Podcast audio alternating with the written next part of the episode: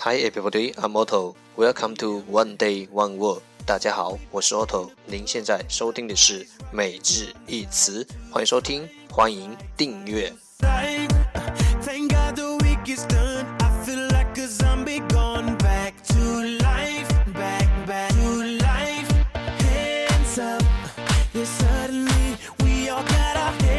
Up,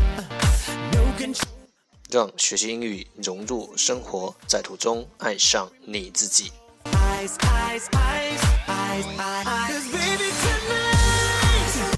节目内容会更新于每日十五分钟英语微信公众号、新浪微博、百度贴吧，在国外社交网络 Facebook、Twitter，我们的名字叫每日十五分钟英语。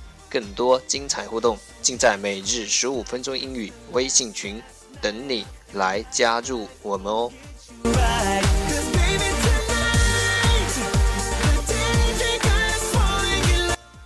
不管晴天还是雨天，让我们一起简单的坚持每一天。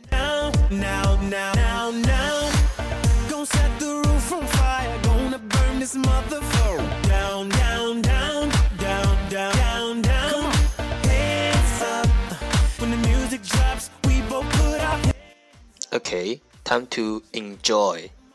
Day 101. Today's word is 今天的单词是 walk, walk, w a l k，动词行走。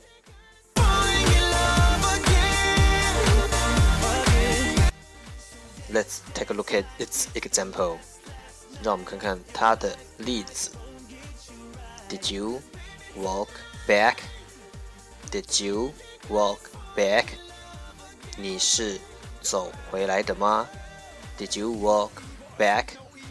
No evil, get it, baby. Hope you catch that like T.O. That's how we roll. My life is a movie. Let's take a look at its English explanation. 让我们看看它的英文解释。 the act of traveling by foot，用脚 by foot，行进的动作。The act of traveling，用脚行进的动作。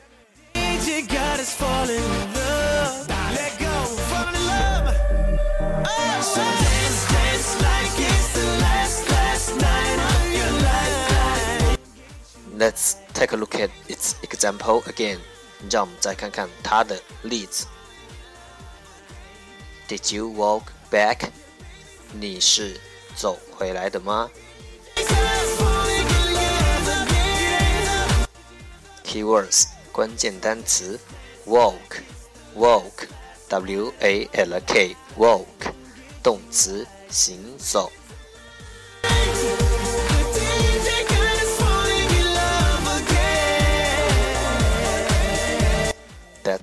好，for today。这就是今天的每日一词，欢迎点赞分享，欢迎和我一起学英语。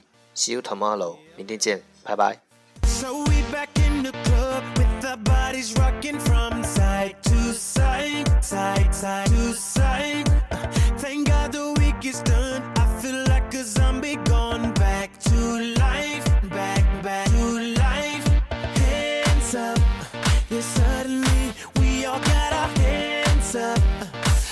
Control of my body. Ain't I seen you before? I think I remember those eyes, eyes, eyes, eyes, eyes. Cause baby,